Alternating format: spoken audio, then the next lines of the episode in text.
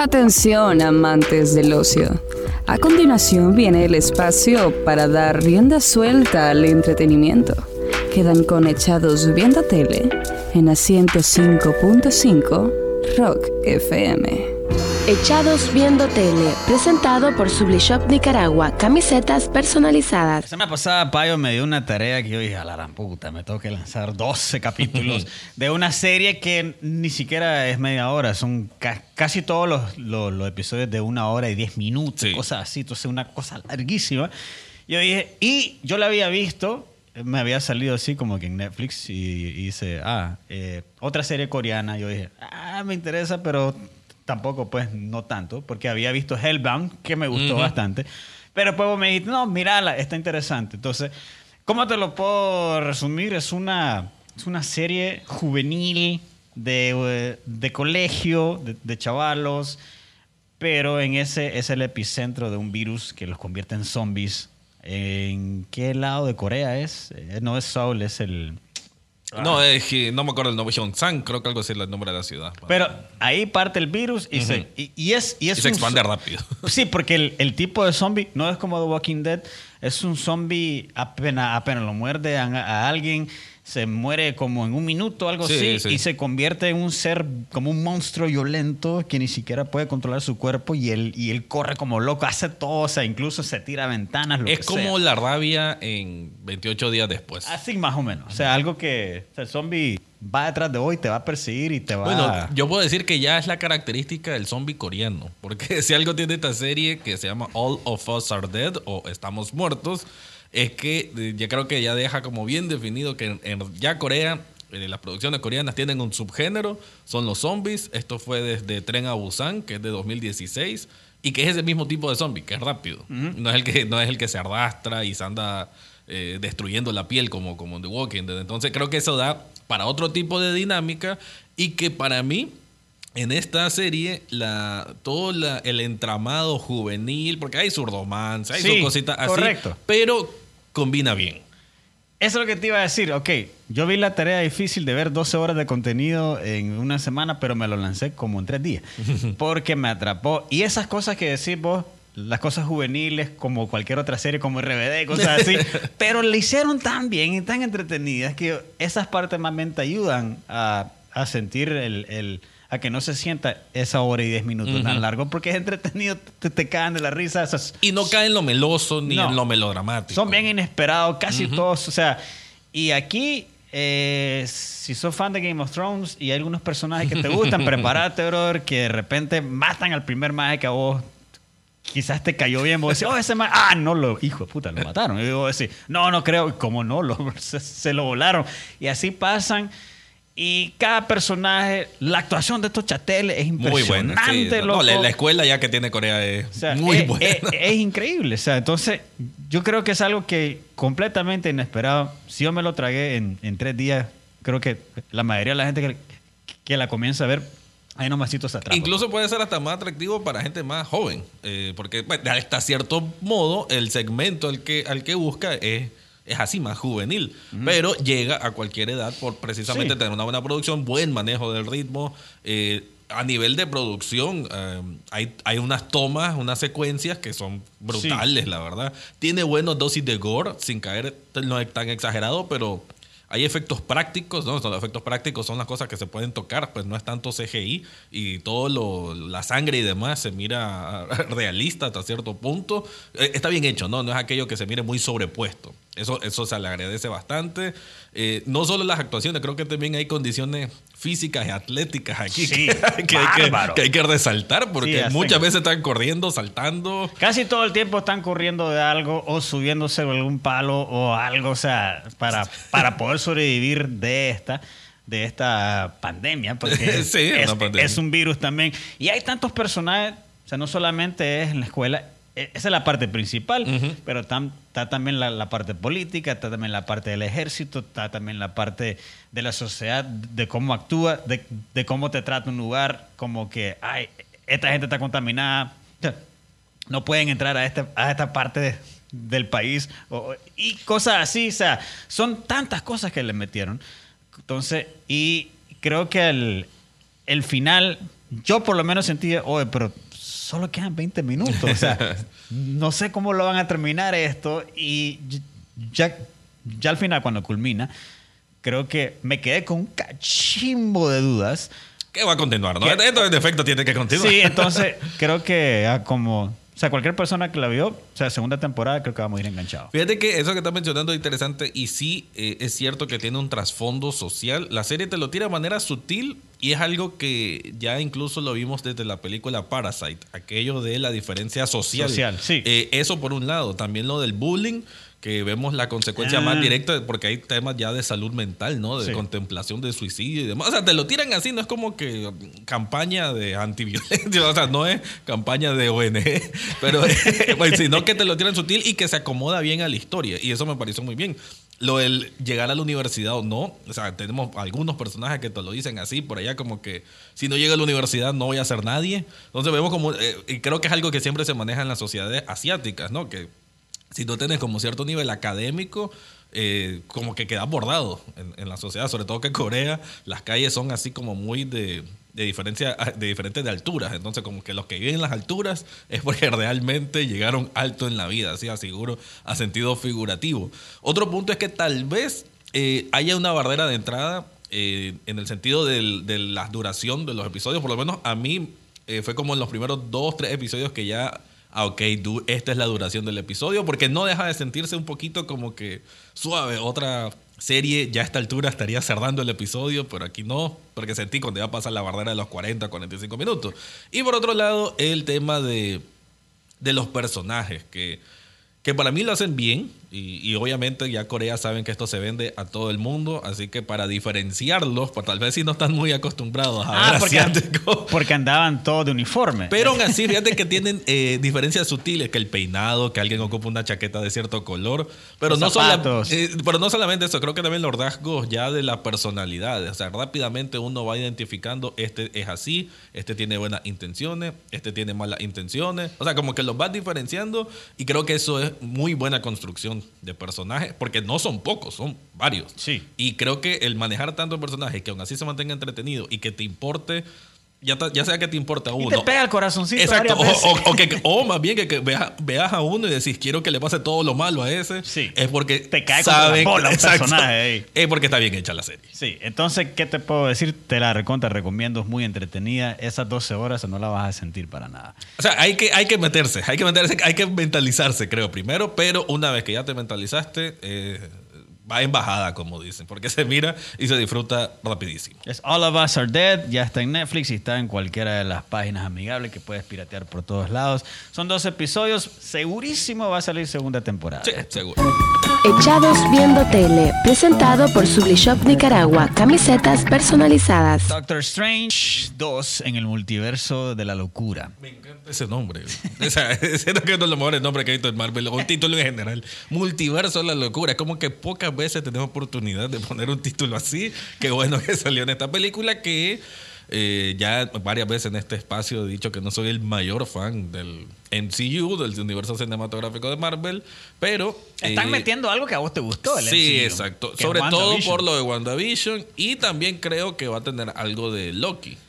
Supongo también por ahí va a haber Hay un cachimbo de rumores por todos lados. Hay gente que ha analizado el, el trailer en .05 velocidad para captarle todas las cositas. Yo sí escuché la voz de Patrick Stewart, que es el, Creo que ya confirmaron. Es que no, sé.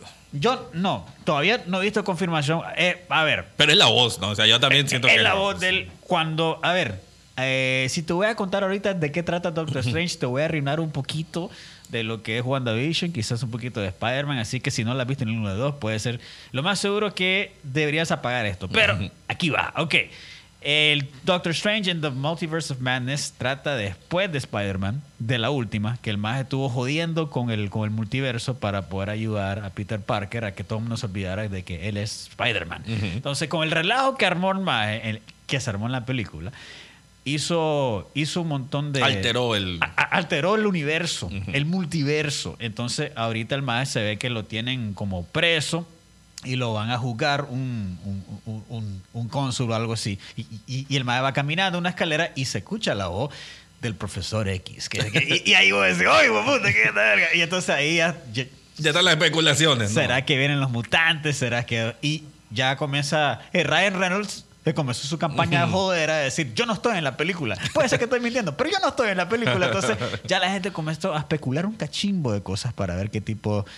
Porque hay que ver ahora, el mundo Disney es Fox. Fox son los dueños de X-Men y toda esa onda. Entonces, Son, son dueños del universo. son, son dueños de todo, de Deadpool también. Entonces, los más tienen la capacidad para meter lo que les ronca en esta película. Y lo permite porque el multiverso puede ser un cachimbo de cosas. No, es, es el, como siempre lo hemos dicho, no es el pozo mágico de los guionistas. Decir que hay un multiverso. Incluso pueden decir, porque hay, hay, hay un montón de historias que he visto que Iron Man iba a ser interpretado por Tom Cruise, entonces ya están Mm. pensando de que va a salir un Iron Man. Pero otra persona. Pero otra persona que es Tom. Cruise y todo ese tipo de cosas. Hay tantos rumores ahorita con esta película. También de que parece que tiene que ver con eh, la serie What If, ¿verdad? Que también va a relacionarse. Porque en la serie animada What If de Disney Plus eh, vemos a hay un capítulo de Que es el mejor capítulo, que el- creo. de hecho, hasta ahí lo miré, no, no seguí viéndolo. que sale Doctor Strange. Doctor Strange, su versión maligna, podemos decir. Tratando de él cambiar lo que pasó en la película de Doctor Strange. Con que- la esposa, ¿no? Sí, o sea, por tratar de que no muera la esposa, se, hizo un se volvió loco. Hizo digamos. un montón de versiones de, de ese momento y al final hizo. Tuvo que consumirse muchos eh, espectros, ¿no? Y cosas Sí. así. También por eso él agarra un poder muy fuerte que también lo corrompe. Sí. Y aparentemente esa versión del Doctor Strange Ay. lo vamos a ver en esta película. Eh, sí, se ve que el más está ahí. Entonces, pa- para lo que han visto What If, creo que eh, eh, están claros de lo que viene.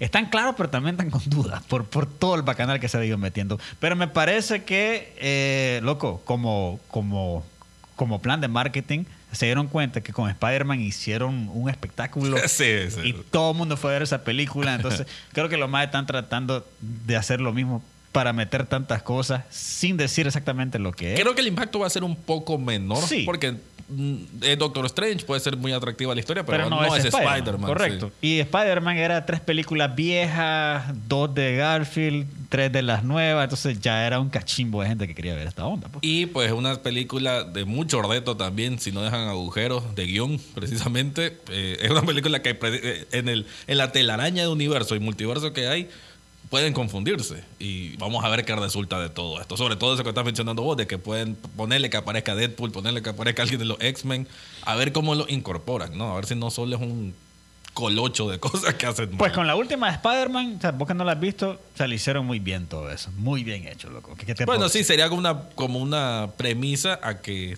sí tienen el expertise para Sí. hacerlo bien. Sí, entonces, y, y además es el, el, ¿cómo se llama? Eh, Sam Raimi es el director desde esto. Que el maje hizo las tres de Spider-Man y ha estado haciendo películas de horror y todo eso siempre. Por eso- pe- pero un maje que sí la hace huevo, pues o sea, podemos confiar en él. Ok. Ok, vamos a finalizar con Titane, una película que... eh, mira, eh, mira, eh, si te gustan las películas que te incomodan... Si te gustan los cardos. si te gustan los carros, si te gustan las mujeres. o sea, eh, si te interesa ver Titane, mejor apaga la radio. Porque creo que. Creo que. tengo no, pero que- no, no es necesario mencionar tanto es spoiler. que, es, que, es que yo fui con la experiencia de no saber absolutamente nada. Me senté a verla. Bueno, es difícil de construirla sin mencionar sin mencionar algunas cosas, que te voy a. Sí, sí, que sí. te puedo decir. Es una bailarina exótica. No, pero suave. Primero vemos una niña que está. Primera escena de la película. Primera escena de la película está atrás en un carro, el papá manejando. Y ella está haciendo como que una bulla. mm, mm, mm, Y de repente el carro se da, eh, se da una pirueta. La madre está en el hospital y le meten como un titanio en el Una cráneo. placa. Una placa, pues. Ya está. Y ahí titán, ya está, pues. Entonces, luego vemos a ella ya 25 años después, o 20, no sé. Ya es una mujer y se ve como que está la manchita del... del- Sí, tiene la cicatriz La ahí. cicatriz, pues, caminando hacia un lugar on- donde es una exhibición de autos, pues. E- y en esa exhibición de autos hay un montón de hombres viendo los autos, pero en cada auto hay una mujer también bailando. Qué Se show más curioso, además. pero- es Francia. Ahí, sí, es raro, ¿no? Pero ahí, eh, luego, puta, es que es raro lo que te voy a contar, pero luego sale y, y- y hay un hombre que la está siguiendo, que la está acosando, que no Ujú. quiere, y la mata, lo mata. A la puta, voy a decir que esta verga. La madre es una asesina en serio. Ok. Luego la madre entra otra vez y sale desnuda y tiene relaciones con un vehículo.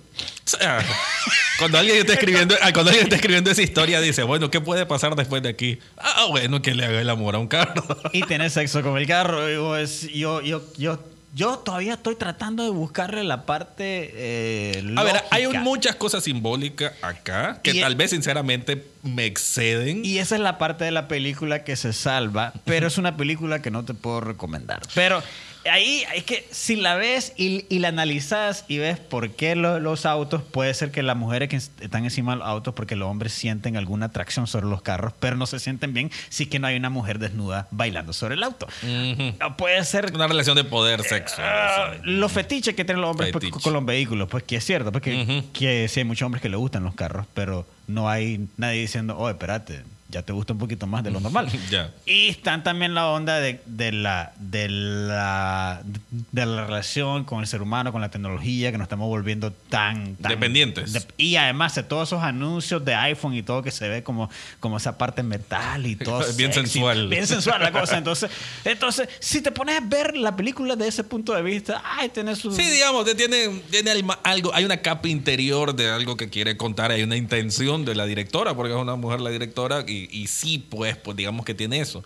Pero ya en la, en la, en el tejido, a cómo va la historia, porque no solo esta parte, ¿no? Después, sin mayor spoiler, ella, eh, bueno, a raíz de, de- de esos de esa gente que mata, pues tiene que esconderse y la manera de esconderse es haciéndose pasar por otra persona, en este caso un varón.